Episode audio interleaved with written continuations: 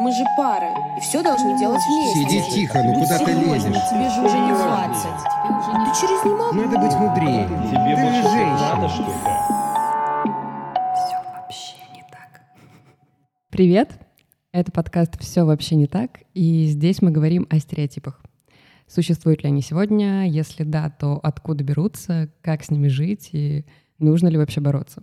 С вами я, Зоя Молчанова, ака э, Пайпер Холливелл э, на продленке в школе, и Лиза Золотухина. Привет, я Прю.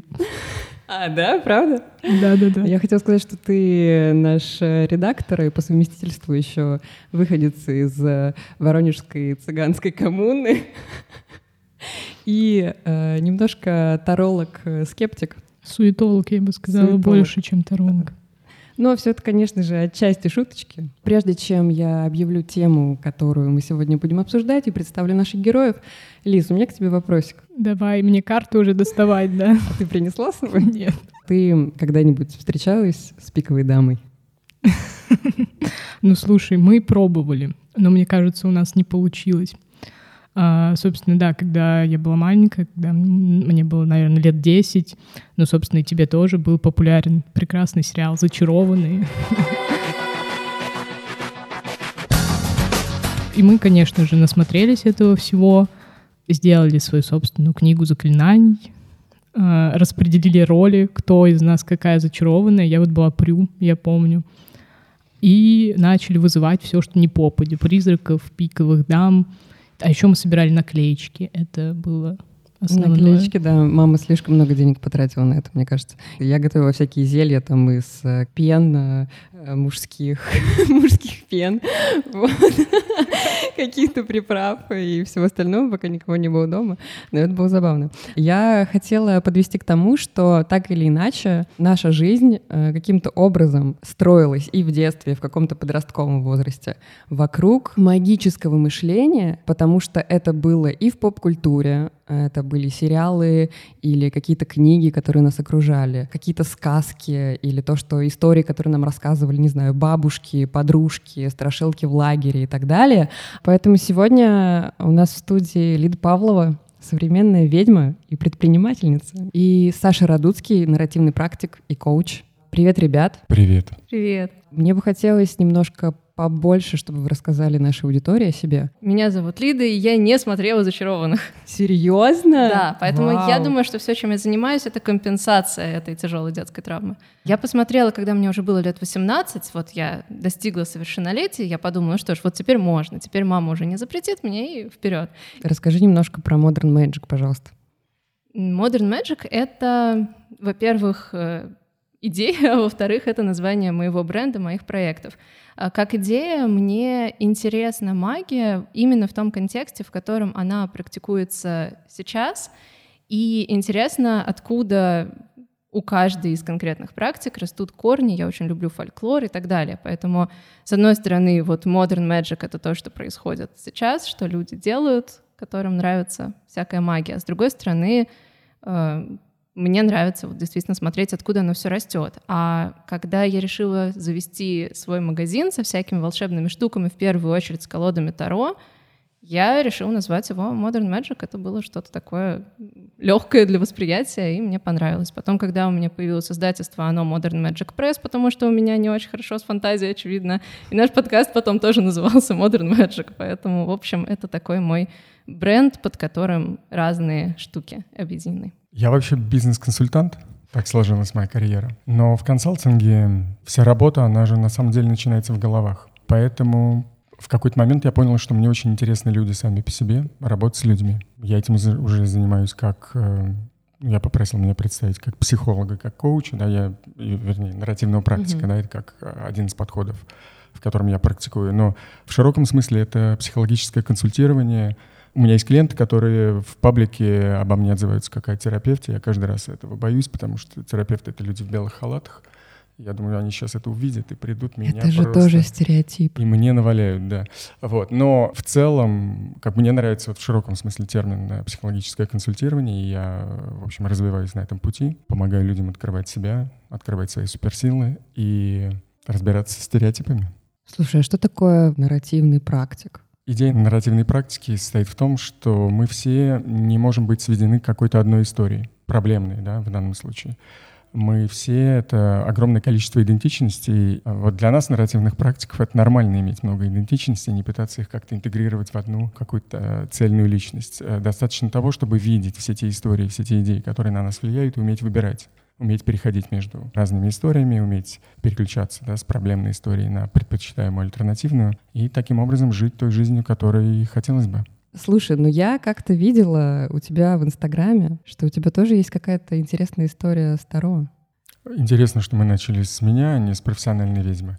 Для меня, как для э, психолога и коуча, Таро — это инструмент э, самопознания.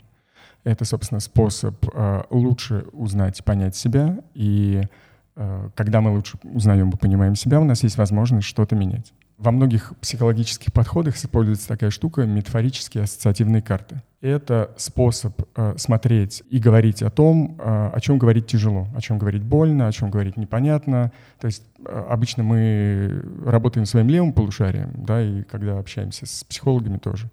Иногда нам нужен способ э, как бы включить ассоциативное образное мышление и таким образом э, поговорить еще и о чувствах. Да?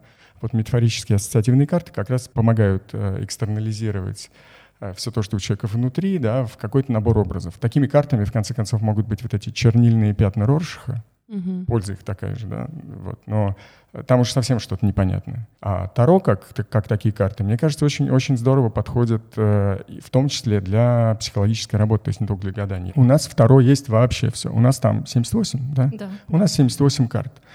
Часть из них старшие арканы прекрасно характеризуют архетипы личности. И более того, не просто э, как, бы, как отдельные архетипы, но именно путешествие. Путешествие героя через все эти архетипы. А младший аркан у нас характеризует обстоятельства и жизненные ситуации, наиболее часто, опять же, встречающиеся, с, с которыми каждый человек в своей жизни так или иначе сталкивается. И у нас есть придворные карты, которые характеризуют, ну, скажем так, характеры, да, разные свойства характеров. И разные. роли, на и роли, взгляд. и роли, да. Поэтому у нас, ну, просто у нас есть вообще все, чтобы помочь человеку каким-то образом посмотреть на, на свою жизнь со стороны. А это именно со стороны, потому что, ну, как бы, если мы предполагаем, что вообще в психологии много подходов, которые, которые могут быть э, сочтены магически, взять те же самые расстановки, например, да. Там каким-то образом вот задействуется некое коллективное бессознательное, есть какая-то информация в пространстве, да. Каким-то образом коллектив людей, которые встают в расстановку, подключается к этой информации, да, и то, на каких позициях они стоят, каким-то образом связаны с ситуацией в жизни человека. Собственно, вот мы до этого дойдем, но Таро работает по такому же принципу. Астрология, если мы ее будем сегодня обсу- обсуждать, работает именно так. Лид, э, можешь вообще в целом э, как-то, не знаю, терминологически, наверное, разложить, что такое Таро, если мы за- затронули эту тему? Потому что сейчас у меня уже сразу э, много вопросов к тому, что а почему же тогда все говорят, что это антинаучно и вообще все это не связано с психологией. Расскажи, пожалуйста, что вообще такое, как субстанция Таро? Интересно, что насколько я знаю, насколько я читала исследования, особенно я вот люблю здесь ссылаться на исследования искусствоведа Григория Зайцева, он писал о том, что изначально первые колоды Таро, которые возникли в Европе в эпоху раннего Возрождения, и они были не для того, чтобы на них вот прям гадать. То есть это был такой инструмент для ну, действительно, чего-то типа домашней самопсихологии, для рефлексии, для э, философских размышлений. То есть тогда, наверное, если мы попытаемся чуть-чуть подстроить свой ум под ренессансный и предположить, что мы вот откуда-то оттуда, мы, наверное, будем говорить, что мы совершенствуем себя с помощью философии, каких-то синтезированных знаний, метафизики и так далее, путем созерцания э, сюжетов, путем созерцания фигур, которые включают в себя какие-то ключи к тому, как развиваться, как основано наше общество. И смыслы карт Таро, они на самом деле менялись со временем, просто потому что общество меняется, этот инструмент тоже так чуть-чуть трансформируется. И, разумеется, на Таро очень много и гадали, это действительно хороший, оказался удобный инструмент для всякого рода предсказаний. Мой главный интерес в том, что изначально Таро не были связаны с гаданием, были куда ближе, не знаю, насколько к психологии, поскольку ее самой тогда как науки не существовало, но к философии абсолютно. То есть это был философский прикладной инструмент для времяпрепровождения богатых аристократов в Европе в эпоху Возрождения. По-моему, это прекрасно. У нас тут прозвучала вот фраза о том, что это антинаучно, да, Да, да, да. и психология наука или нет. А мы таким образом что, вот проводим границу между плохим и хорошим? То есть если мы вообще не стремимся это назвать наукой или, или чем-то научным, нам, нам от этого становится даже проще. Мне кажется, второе — это искусство, это не наука. Абсолютно. Я совершенно не стремлюсь к тому, чтобы Таро были наукой, хотя их можно научно изучать с гуманитарной точки зрения. Ну, а как прикладной инструмент, опять же, да, тут просто море вариантов, как можно это использовать, потому что это вот, ну, просто инструмент. Он достаточно обширен, глубок, интересен. Почему на нем вообще, мне кажется, очень удобно гадать, и люди, которым нравится вот этот вот процесс того, что мы полагаемся на судьбу, задаем какой-то Мгм. вопрос в что-то, во что мы верим, причем тоже тут даже верить можно во столько разных вещей. Можно вот верить в то, что существует коллективное бессознательное, как Юнг говорил, как вот те, кто занимается расстановками, говорят, что есть поле. Э, Можно верить в то, что у тебя там есть дух-помощник, можно верить в то, что это ангелы, это совершенно тоже никак не противоречит э, и ну, укладывается в голове многих людей. Можно верить, что там божества, много-много-много вариантов. Можно по хардкору, можно верить, что демоны, и вызывать демонов классическими ритуалами какими-то там. Вот. И тоже тогда как бы к ним вопросы. Но вопросы именно через этот инструмент. И вот мне кажется, что людям удобно именно потому, что ну, очень мало какая мантическая, то есть гадательная система настолько детально проработана и настолько описывает, вот как Саша рассказал, все ситуации жизненные, причем и уровнем повыше, то есть этапы личного развития, пути, вот путешествие героя, которое Кэмпбелл сформулировал когда-то, и при этом какие-то жизненные ситуации, там типа что, вот это ссора, а вот это влюбленность, а вот это вот там конфликт еще какой-нибудь, а вот это конкуренция и так далее. То есть очень удобно.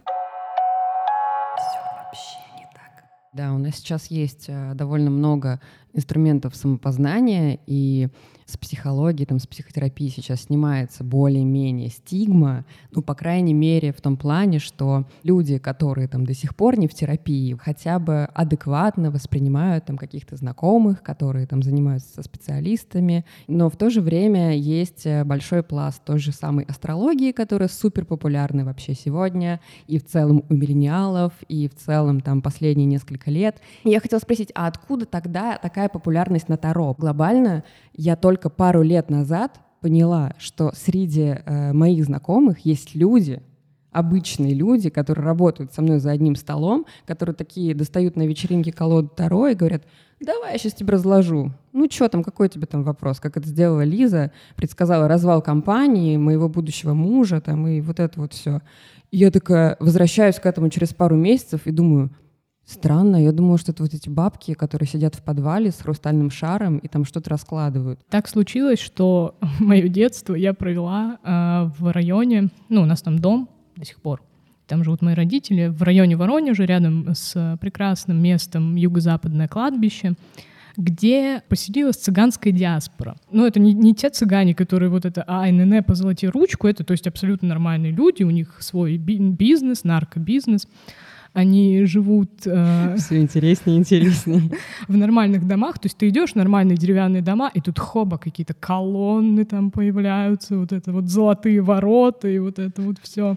Мы общались э, с детьми, с цыганскими, и у них, э, среди прочего, среди прочих способов заработка был и такой, что всем прохожим они гадали. Причем не на руке вот это вот позолоти ручку, а на таро. Причем как гадали и дети, ну там девочки там чуть старше меня, может быть, там 12-13 лет, и женщины, которые вот по- посерьезнее уже, то есть э, у нас был такой этот цыганский матриарх, если можно это так сказать, такая бабулька, у которой, собственно, мы все и учились. Она абсолютно ну, не, разбиралась в теории Таро, то есть откуда это появилось, там, в средние века, не в средние века, а почему так. А для нее это был просто бизнес, как она нам объясняла, что, да, ребят, да это математика, это вот, ну, теория вероятности, там, комбинаторика. То есть у нее абсолютно не было вот этого вот, ну, знаете, какого-то магического подтекста в этих гаданиях, что типа, вот, моей рукой там руководят высшие силы, и она просто нас ну, научила этому, и мы там сами что-то подсмотрели. То есть для нас это была такая своеобразная игра. То есть никакой магии, никаких там демонов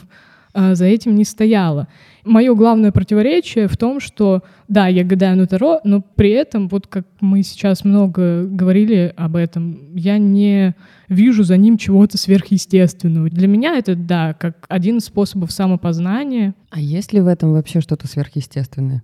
Но мы, как люди с магическим мышлением, вообще должны избегать сверхъестественного. Оно у нас становится естественным, мне кажется. Все, что происходит, да, в этом, в этом и смысл. Э, делать свой мир богаче, шире и реабилитировать материалистов.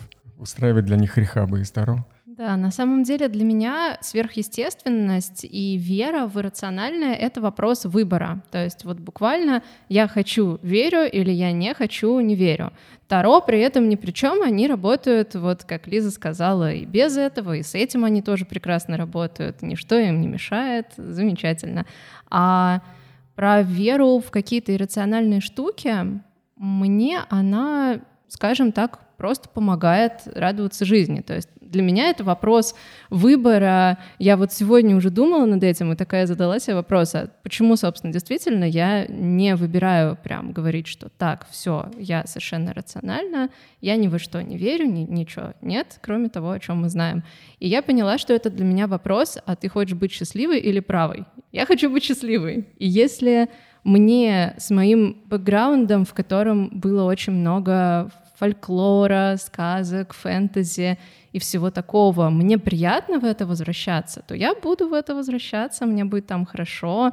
Когда я это поняла, я поняла, что у меня поэтому есть такая суперспособность верить вообще во все, что угодно. То есть не то, что в более вероятные сверхъестественные вещи я верю, а в менее я не верю. А у меня ничего такого, ну, как-то нет, и я поняла, что, наверное, это какой-то близкий контакт с собой просто. Типа я с собой так хорошо знакома, что мы можем договориться вообще обо всем. Я с 8 лет каждый день веду дневники. Вот сейчас мне 29, получается, я 11, э, 21 год веду дневники.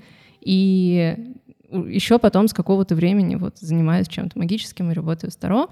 И мне кажется, что просто я за это время так уже настроилась э, настраивать себя как угодно, что вот поэтому у меня это получается. Поэтому для меня вера — это вот это. Но я в курсе, что некоторым людям у них прям ну, какие-то битвы на тему внутренней веры, типа, а все-таки верю я в магию или не верю, а все-таки это работает или не работает. И это, ну, прям является какой-то основой внутреннего конфликта, и поэтому я осознаю, что то, что у меня происходит, это личная история, а не рецепт, но вот она такая. Блин, я сейчас подумала, что я не верю в медитацию. У меня про медитацию денежную. Денежную медитацию. Я долго отрицала это. То есть на, это... на открытие денежного потока. Да, да, да, вот это вот все. У меня про нее есть история. Потому что... Можно прямо сейчас, пожалуйста? Что надо делать? Мы готовы. У меня просто очень долго было какое-то такое, такой эстетический снобизм вообще во всем, и поэтому, если я выбирала себе медитацию, то я выбирала себе какую-то например, трансцендентальную, которой Линч занимался, угу. потому что Дэвид Линч ее уважает, а я уважаю его, и вот... Медитация вот... и рыбалка. да, да, да. А тут я как-то решила стать попроще, прям целенаправленно, и я попробовала денежную медитацию, то есть это вот прям серьезно то самое, где ты сидишь, и тебе говорят, что типа представь, что ты видишь денежную реку, а теперь войди в нее и наполняйся ее потоком, ну то есть вот как бы вот такое. И у меня реально как-то все так здорово начало складываться. Не просто вообще понятно, что это так работает, тоже, что у нас когнитивные искажения, что нам кажется, что нам что-то там теперь должно быть или предсказано, и мы начинаем этого активнее добиваться. Это я все прекрасно понимаю. Но, например, у меня было то, что я прям в медитации представила себе сумму, на которую я хочу, вот какого уровня я хочу заказы, и я подумала, ну хочу, чтобы у нас заказывали на гигантские суммы, типа 80 тысяч один заказ. И пока я медитировала, а я этого не видела, у нас э, упал в магазине заказ ровно на 80 тысяч, там, ну 80 с чем-то. То есть понятно, что там совпадение, бла-бла-бла, но такого уровня совпадения, серьезно, круто. А, а вот что это? Это что, магическое мышление? Ну вот э, опять же, с какой стороны ты на это смотришь. Если ты прям за науку вот так вот прям веруешь, вот, то э, как бы это просто совпадение, просто очень маленькая вероятность, что такое произойдет. Вот. Ну или есть еще вариант, что на самом деле я забыла, то есть мне так хотелось поверить в чудо, что я вытеснила то, что я этот заказ уже увидела раньше, и, нас, и подумала, что я увидела его только после медитации, теперь вся моя история фальшивая, но, ну, как бы, по-моему, все-таки нет, вот. Понятно, что научные ребята сказали бы, что это по-твоему, а не по правде. Авторы этих денежных медитаций могут прямо объяснить, что, ну, смотри, у тебя энергия, ты ее открываешь, там она начинает, она привлекает, она притягивает, вот оно, материальное выражение. То есть, но мне просто даже не нужны такие объяснения. Я просто, ура, чудо, здорово, спасибо. Да, психологи объяснили бы это иначе, но точно так же нашли бы объяснение. Как? Ну смотри, когда ты чего-то очень сильно хочешь, и таким образом готовишь себя к тому, чтобы это получить, мы здесь упираемся вот в некую идею о том, что мысль материальна или нет. Ну, материально в каком смысле? Мы, э, когда мы на чем-то фокусируемся, да, это определенным образом нас куда-то направляет. Направляет наши действия, mm-hmm. направляет наши мысли, да. Мы знаем, что наши мысли очень сильно влияют на наши эмоции в том числе. Поэтому здесь можно, я не готов тебе прямо сейчас сформулировать, mm-hmm. видимо, идеальную какую-то стройную концепцию, но в целом от того, что ты э, формируешь некое намерение и делаешь себя через эту медитацию, через что угодно, готовым получить то, что тебе нужно, ну, все складывается.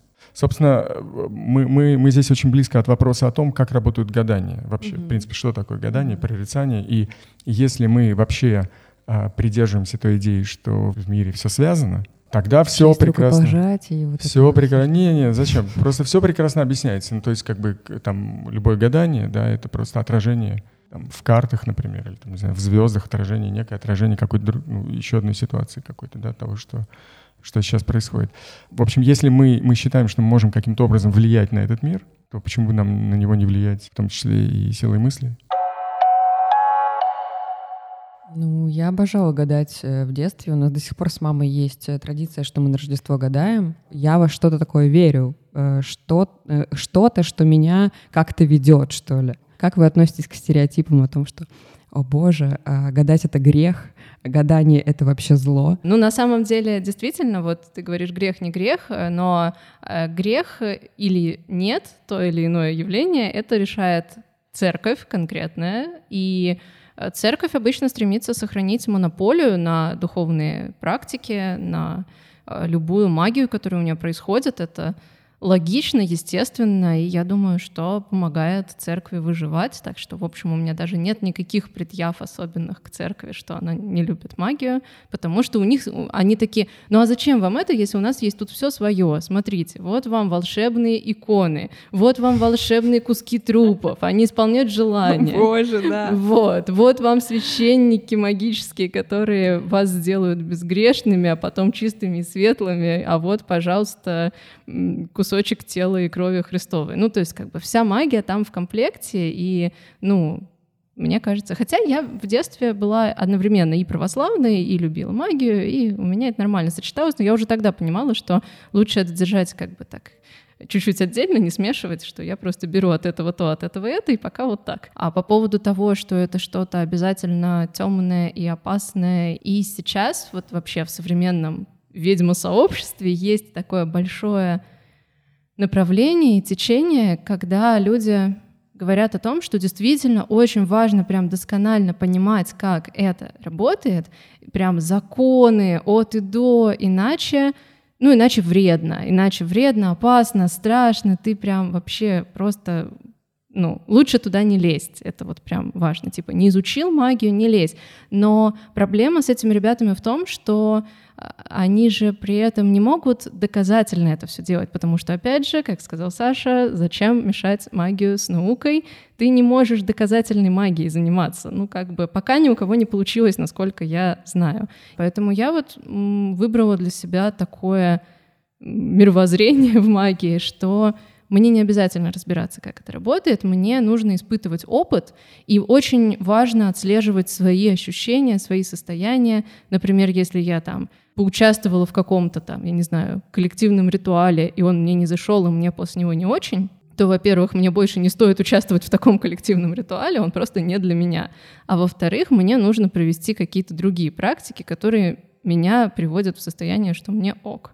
И это просто естественное такое что-то очень логичное и не догматическое. Мне вот в этом удобно. И это довольно как раз такой свободный от стереотипов подход, потому что, в принципе, ну, здесь просто кто во что верит, кто во что хочет, тот во что и верит. Вот. А правильно ли вообще гадать на будущее? Ну, давайте так. Корни будущего лежат в настоящем, так же, как корни настоящего лежат в прошлом. По сути, свои гадания, ну, то есть карты вам ничего не говорят про будущее. И любое гадание, оно скорее говорит о том, а, как выглядит ситуация сейчас, какие на нее влияют силы, и дает э, тому, кто спрашивает, э, какой-то более широкий контекст для того, чтобы он мог понять, как ему, наверное, лучше поступить. Ну, не знаю, мы видим человека, у него там больная печень, и он бухает. И мы понимаем, что как бы если он так продолжит, то он просто умрет. То есть как бы мы, мы видим некое самое вероятное развитие событий, если все пойдет так, как оно идет сейчас. Да? Если он, например, не бросит пить. Как бы в этом смысле все хорошие предсказания, мне кажется, они про то, чтобы понять, что на самом деле происходит сейчас. И лучше услышать себя, даже когда мы подбрасываем монетку. Мы же пытаемся понять, что на самом деле мы чувствуем, готовы ли мы поступить так, как говорит монетка, или нет. Поэтому вот это вот прислушивание к себе, о котором ты говорила, да, мне кажется, это очень важно. То есть как бы, ну, можно гадать на будущее, нужно понимать, что как бы карты на тему будущего ничего не говорят. Может говорить э, прорицатель, да, как, каким-то образом интерпретируя. Да, мне очень нравится э, делать какие-то расклады, прогнозы на будущее, но именно вот с таким подходом, да, то есть что я э, при этом осознаю, что все, что я увижу про будущее — не так серьезно, гарантированно и неизменно, как то, что я пойму про настоящее, и это прям важно.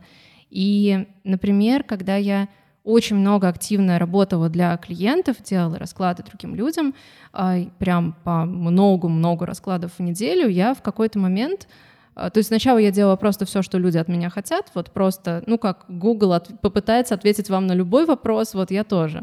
А потом я поняла, какие вопросы прям эффективно разбираются, а какие заводят в какой-то тупик, и что вот как бы есть прям тупиковая ветвь использования Таро для меня, что-то типа, а вот мы познакомились, а вот он мне завтра позвонит или не позвонит, как бы, ну, прям вообще не важно. Ты будешь знать ответ, да, позвонит или нет, не позвонит, ты ничего с ним сделать не можешь. Если позвонит, то ты меньше этому обрадуешься, потому что ты и так уже, в твоей голове он уже позвонил, потому что карты так сказали, а если не позвонит, то разочарование тоже прям x2, потому что не только чувак нехороший, но и карты не работают. В общем, точно так же расклады на выбор работают. То есть, с одной стороны, ну, это какая-то шляпа, что вместо тебя карты что-то выбирают. Ну, как бы, возьми на себя ответственность, соберись, да, какие карты нафиг. Но с другой стороны, а, я еще не видела человека, который, ну, прям по-серьезному делал бы выбор, ориентируясь вот только на карты, который вот такой, типа, все, карты мне сказали сделать это, я вообще не хотела, я не собиралась, я вообще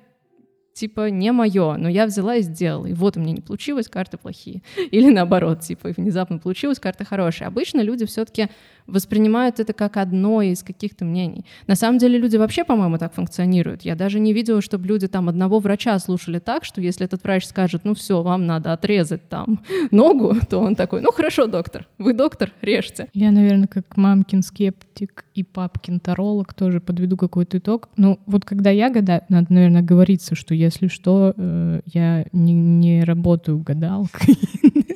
Я редактор. Привет. А, вот. Но когда я гадаю там своим каким-то друзьям и знакомым, я часто вижу, что ответ на вопрос, а, который ну, человек мне задает, а, человек уже знает. Когда там я раскладываю карты и говорю, там, вот получается то-то, то-то, то-то, я вижу как бы в человеке либо принятие, он такой, ну да, ну типа я вот, наверное, так и хотел сделать, либо какое-то, наоборот, внутреннее сопротивление. То есть эм, Таро для многих людей это такой инструмент подстраховки, что ли. Мы обращаемся к Таро, мне кажется, в каких-то ситуациях непростых для нас. А это человек, у которого есть какой-то внутренний вопрос, какой-то внутренний конфликт, который не понимает, что делать, который потерялся, запутался. И тогда а, вот в сложных жизненных обстоятельствах мы идем к астрологам, к гадалкам, к тарологам, Я вот в своей практике заметила, что Таро очень круто работает, когда оно использует... Вот есть, да, такой способ, когда у нас что-то такое прям сложное происходит, и мы пошли прояснить. А еще есть крутая штука, когда мы понимаем, что сейчас у нас есть силы, и внезапно как раз все хорошо, и нам нужно пойти развиваться. И люди очень по-разному используют и по-разному идут развиваться. И мне очень нравится, когда вот люди и через Таро тоже это делают. То есть такие типа, так, вот сейчас у меня все хорошо. У меня у самой недавно был такой период, что я пробила какую-то цифру по доходу, в которую очень долго билась и не могла, вышла за нее, стабильно ее сохранила, и плюс у меня почему-то много энергии, сил, э, отдыха и здоровья, я такая, что так можно было? И хочется подумать, а как, во-первых, сделать, чтобы так как бы и дальше, а как сделать, чтобы еще лучше, потому что, ну, даже ту же цифру по доходам, ее можно умножить на сколько-нибудь будет еще интереснее, то есть всегда есть какие-то возможности, что будет происходить все лучше, и мне очень нравится, что происходит, когда человек обращается к Таро, особенно, или к астрологии, неважно к чему. Особенно вот в этих случаях классно работает, когда это не он сам себе делает. Я вообще супер за само Таро, то есть как бы я очень люблю сама себе разложить. А так можно? Да. Вот. И как раз в сложных ситуациях мне это помогает. То есть как бы когда вот у меня какая-то задница происходит, я как раз люблю, чтобы никто в это не лез, не показывать, а самой разобраться. И мне это все со мной отлично работало. А вот в ситуациях, когда я как бы уперлась в какой-то свой потолок прекрасности и думаю, как, как лучше еще сделать, вот мне здесь нужен какой-то взгляд сверху. И обычно я тогда выбираю специалистов, которые еще и могут служить мне примером, которые как бы сами вот уже там. Но и с помощью Таро, с помощью вот этих прекрасных архетипических сюжетов, чтобы они мне показали, где я, как-то дали перспективу, и вот это супер круто работает. Мне очень нравится именно вот такое прям позитивное использование Таро, как есть позитивная психология, которая не концентрируется на патологии и на, ну, на несчастливых людях вообще, а такая так. А как счастье это все-таки где? И вот позитивное Таро мне тоже нравится. Вот это интересная штука. Ты когда говорила про то, что да, там человек обращается там, к астрологии, к Таро и так далее, а, когда он чувствует какую-то нестабильность, и у него там что-то происходит. точно так же люди обращаются к Богу, а, и там впервые в жизни или там какой-то второй раз в жизни идут молиться, если они понимают, что они как-то не контролируют ситуацию, которая происходит, и у них нет там условно выбора, и нет решения какой-то проблемы. И точно так же, мне кажется, они приходят к психотерапевту, потому что, ну вот там я на своем примере могу сказать, что когда-то, когда я не понимала, что со мной происходит, и я думала, что я схожу с ума, и ответов у меня не было. А обычно, когда мы выстраиваем какое-то свое внутреннее состояние и пытаемся себе ответить на какие-то вопросы, так, а что происходит, мы какие-то ответы находим. А тут проблема в том, что когда ты вообще не понимаешь, что это, ты не можешь ответить ни на вопросы своих друзей, которые спрашивают, что с тобой, ни на свои внутренние вопросы. И тогда тебе нужен какой-то объективный условный взгляд. Ну, в принципе, ты дошла до терапии, может быть, мы что-то пропустили. Да, приравняла психотерапевта да. к Богу. Ну, для меня это сейчас почти так. Спасибо большое моему психотерапевту.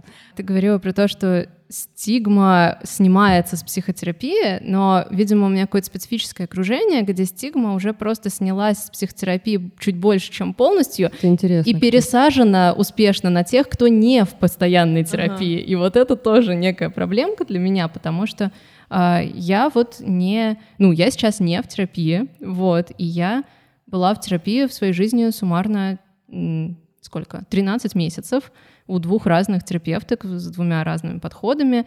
И в целом я пока что не вижу для себя, ну, что для меня может сделать терапия. Мне кажется, что твоя история, она еще про какой-то такой, знаешь, а, важный интерес к себе, потому что ну, когда ты с собой находишься постоянно в контакте, анализируешь, что вообще с тобой ежедневно происходит, ты понимаешь, куда тебе, ну, куда тебе двигаться и что тебе помогает находиться в этом состоянии. Не просто, что я там, не знаю, что я хочу делать в жизни, кем я хочу работать, что я хочу съесть э, на завтрак, вот, а в целом, а что там у меня внутри происходит. Все вообще не так. Я вообще не верю в астрологию. То есть, ну, я по гороскопу рак. Как это все начинается же? Мы же, конечно же, читаем какие-нибудь журналы, там, где на последней страничке эти гороскопы. Я сама составляла такие гороскопы в одном глянцевом журнале. Я и тоже. очень стыжусь этого. Да, Под игристое 28 декабря. Да-да-да, я в 15 лет, это была одна из моих первых работ, э, составляла прекрасный гороскоп для газеты «Семилукский вестник». Э, да. Благодаря вам никто не верит в астрологию. Да, вот почему оно не сходится. Да, Теперь всё вот понятно. ничего не сходится. Когда мы читаем вот эти последние странички журналов, и я читала свои гороскопы, у меня, конечно же, ничего не сходилось никогда. Потом у нас, значит, в школе у девчонок э, были модные вот эти книжки, прям, и там вот эта типизация по знаку зодиака, там из серии «Твой камень», там «Твое что-то». У меня тоже вообще ничего не сходилось никогда. И я забила, я поняла, что это не мое. И тут э, недавно, ну, как бы мне астрология по жизни не, не нужна, поэтому я могу просто закрыть глаза и сделать вид, что этого нет, и как бы люди, которые верят и там составляют эти натальные карты, пожалуйста, я, мне интересно там посмотреть на других, почитать там что-нибудь, но мне это просто, ну, не нужно по жизни. Несколько лет назад а, мне говорят, да ты чё, сейчас я тебе составлю натальную карту, у тебя, ты на самом деле не рак, там это надо вообще по-другому все выяснять, там типа нужна там дата твоего рождения. Я говорю, хорошо. Какая-то ведическая, наверное, была, или что там, какие там Я не знаю, я вообще не секу, что это было. Мне тоже недавно сказали, что я скорпион, не весы. Вот. И как бы вот по этим, да, а- а- архетипам, ну, знакам зодиака, вот тот знак, который еще больше мне не подходит, чем рак, это лев. И мне сказали, да ты не рак, ты лев.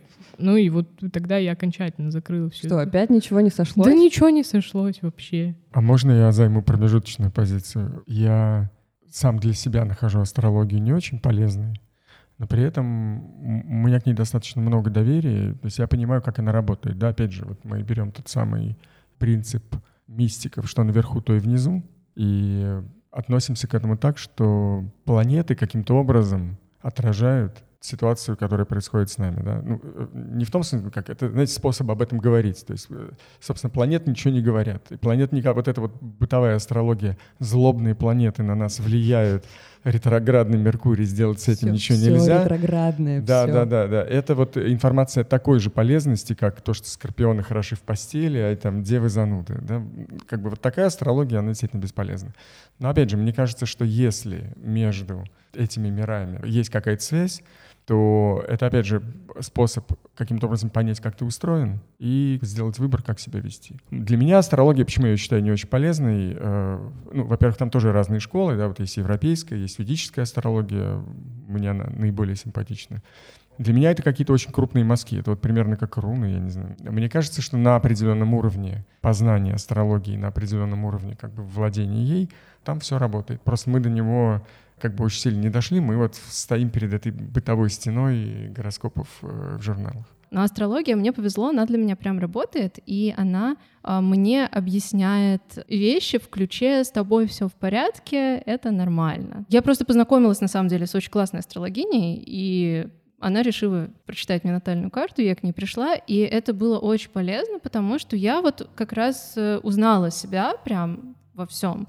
И мне многие вещи, которых я, ну, типа, стыдилась, считала, что это мои недостатки, мне их сказали, что, ну, вот ты как бы такая, ты типа вот, я не знаю, как мне бы какой-нибудь религиозный чувак сказал бы, Бог тебя такой задумал, такой создал, вот ты такая и есть. И астрология мне сказала то же самое, только не религиозным языком. То есть как бы вот то, что я болтливая, я не болтливая, я просто близнецы, и у меня там еще и мой Меркурий, и моя Венера, поэтому ничего удивительного, болтай дальше. Есть история, как мне давняя знакомая написала и сказала, что хочет, э, чтобы я ей сделала расклад, и не сказала о чем. Я думала, что там будет что-то типа а, работа, отношения, ну типа usual stuff. Я была к этому готова, а мы пришли, встретились, и она такая, у меня ужасная депрессия, прям типа кошмар. То есть там реально были вещи, которые угрожали ее жизни. И я испугалась, пипец, потому что, ну, как бы послать человека в таком состоянии и сказать, так, слушай, ну это не ко мне, я тебе не помогу, это ответственный подход с профессиональной точки зрения, потому что я отлично понимаю, что у меня нет никаких компетенций излечения людей от депрессии и даже вообще взаимодействия с ними на каком-то консультативном уровне. Но при этом это была моя хорошая знакомая, и я прям по-человечески почувствовала, что а не усугублю ли я еще чего-нибудь, если еще как бы вот пошлю ее сейчас, вот, и не помогу. Ну, я просто объяснила ей, где я стою в отношениях с тем, насколько там э, Таро лечит депрессию, насколько я могу это делать. Она сказала, давай все равно, давай сделаем. И я сделала расклад, и мы обсудили его. Я прям провела по нему, она его записала на диктофон, и ей прям как-то, вот она прям сразу сказала, что мне очень помогло, но обычно так все сразу говорят, поэтому я просто надеюсь, что я как-то не навредила. Через три дня она мне написала, что типа, слушай, у меня прошло прям все, вообще все, как будто этого не было, типа шок. Вот. И я такая, ну, надеюсь, как бы, надеюсь. А потом мы с ней случайно встретились через два или три года, и она представила меня своим друзьям как, о, это Лида, она спасла меня от депрессии. То есть у нее ремиссия все вот эти три года, и это вот так сработало. Расклад, который не предназначен для этого вообще. Я для этого не предназначен, расклад для этого не предназначен. Это было однажды, но даже вот это возможно. Опять же, это не говорит о том, что нужно всем быть там типа без образования, без понимания правил работы с людьми в критических состояниях, а только с веселой колодой Таро. Но иногда это может сработать даже вот так, и как бы так не должно быть, но бывает. Очень классная история, спасибо. современные ведьмы — это же куча каких-то э, ритуалов. То есть это там ну, от, от кристаллов до э, благовоний, до, там, опять же, гаданий. А огненные шары есть? Не знаю насчет огненных. Хрустальные бывают. Да, хрустальные бывают. И вот это такая какая-то штука, когда ты с помощью вот этих ритуалов, с помощью какой-то рутины, ты э, создаешь вокруг себя какой-то пузырь, в котором тебе хорошо и спокойно. Мне кажется так. Но это же огромное вообще сообщество, да, Modern Witches в Америке в том числе. И, ну, это просто любопытно, кто такая вообще современная ведьма и почему, кстати, она женщина? Я вот недавно решила снова заняться блогерской рекламой, в смысле рекламировать свой профиль в Инстаграме через блогеров, а не только в Таргете.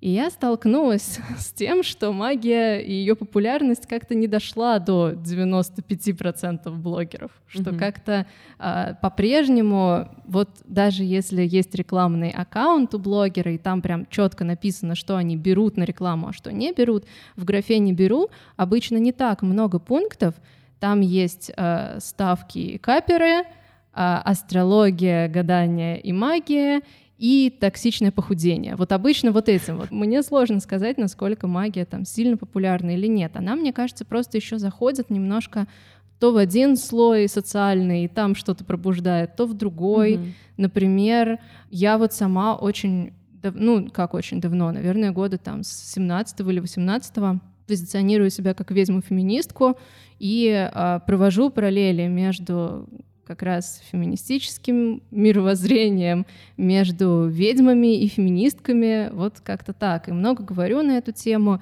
и даже мы в нашем издательстве издали книгу Basic Witches, она называется, которая прям вот в эту тему. То есть она такая достаточно рациональная, с ней будет очень легко всем, кто прям вот скептики-скептики, но при этом тем, кто вот как я тоже э, любит иррациональное, но в общем, где-то между находится, им тоже очень интересно, именно потому что там много параллелей э, с тем, э, как ведьма и феминистка — это какие-то очень-очень сходные понятия и из истории, и из э, ну, общества, в котором мы живем. Подожди, а можно с ведьмой хотя бы разобраться? Ты вот первый человек, которого я встречаю в жизни, который прям представляется ведьмой. Как бы что это значит? Что mm-hmm. это для тебя? Это просто способ сказать, что я занимаюсь магией, потому что, ну, а кто я? Волшебница? Они, ну, как бы, это еще более сказочный персонаж, потому что я думаю, что вряд ли были там деревенские волшебницы. Были деревенские ведьмы, это была все-таки, ну, какая-то практика. Ведьмы были в жизни. А даже если я сейчас не занимаюсь стопроцентно тем, чем занимались ведьмы, которые в жизни, они как минимум были. А там волшебницы, там, чародейки, это что-то из э, совершенно уже фэнтези мира.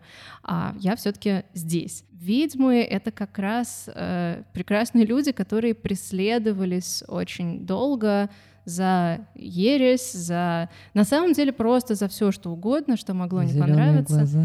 Да, за то, что они там лечили людей, помогали принимать роды, но при этом, ну, много мужчин в деревне отучилось на врача и хочет принимать роды теперь в своей деревне. Ноль. И поэтому это делали женщины. И они практиковали то, что считалось ведовством и за что, э, в общем-то, казнили. И мне нравится причастность к этой традиции. Я, с одной стороны, понимаю, что это такое громкое преувеличение, что сейчас меня вряд ли кто-нибудь казнит за это, но при этом все равно я вижу, что магические практики все равно стигматизируются, все равно там могут сказать, что фу, чем ты занимаешься, или фу, мы не возьмем тебя на рекламу, вот.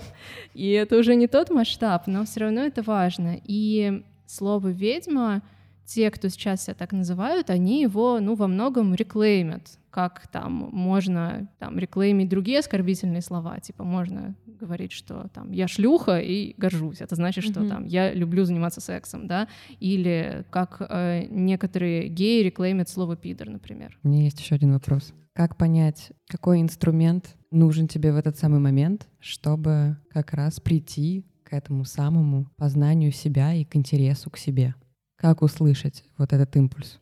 Любой инструмент, который объясняет человеку самого себя и пробуждает его волю к действиям каким-то, к изменениям, к тому, чтобы занять авторскую позицию в своей жизни. И при этом не противен человеку, не отталкивает, не вызывает сопротивления, а вызывает скорее интерес. То есть попробовать все и решить. Ну, как бы, Погнали. да, и начать с того, что тебе хочется.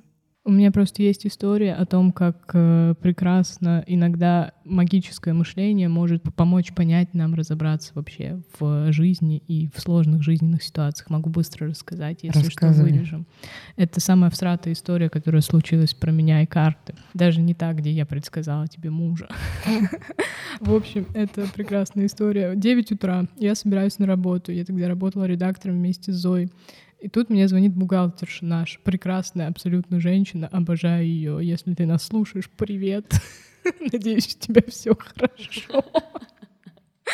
Вот. А, ну, у нас уже в компании тогда была нестабильная ситуация, и я думаю, ну все, мне звонит главный бухгалтер, мне можно, наверное, вообще уже не собираться на работу, меня увольняют просто. Я беру трубку, говорю, алло, и она за огромным голосом говорит, неси карты, иди срочно в офис, первым делом идешь в бухгалтерию, поняла?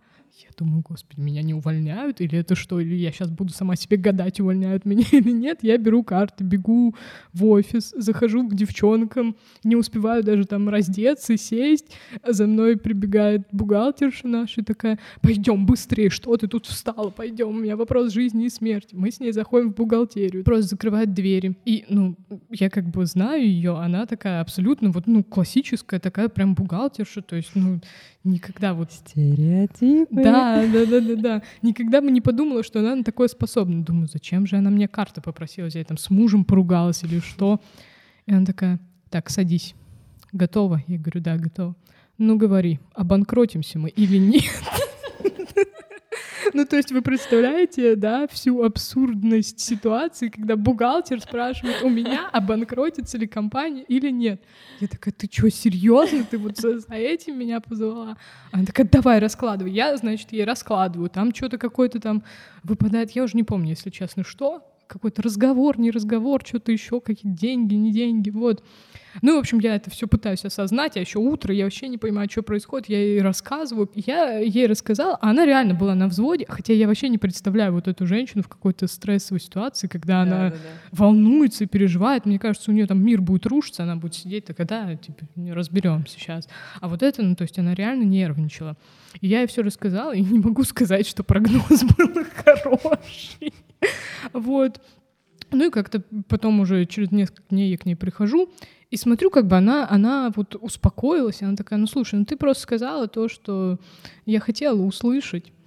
Ну, наверное, вот именно таким способом. То есть, если бы я бы просто поговорила там рационально там с э, боссом, с коллегами, я бы не успокоилась. А вот так я типа приняла уже как бы как данность все и успокоилась. И вот мне кажется, вот в этом сила магического мышления, что когда надо, оно может очень хорошо успокоить нас всех. Да, в общем, не отрицайте магическое мышление. Выбирайте тот инструмент, которому у вас лежит душа, потому что это вообще-то всегда рабочая схема, как мне кажется. А, ребят, спасибо вам огромное. Вам спасибо. Это было довольно любопытно. Я бы еще сидела бы. Но тут слишком жарко. А вы подписывайтесь на нас, пожалуйста, и слушайте нас в Яндекс Музыке, на Apple Podcast и на SoundCloud. И еще я забыла, где мы есть. В э, Инстаграме, В например. Инстаграме. У нас классный аккаунт. Да, у нас красивый, прекрасный аккаунт. А, В общем, пока-пока.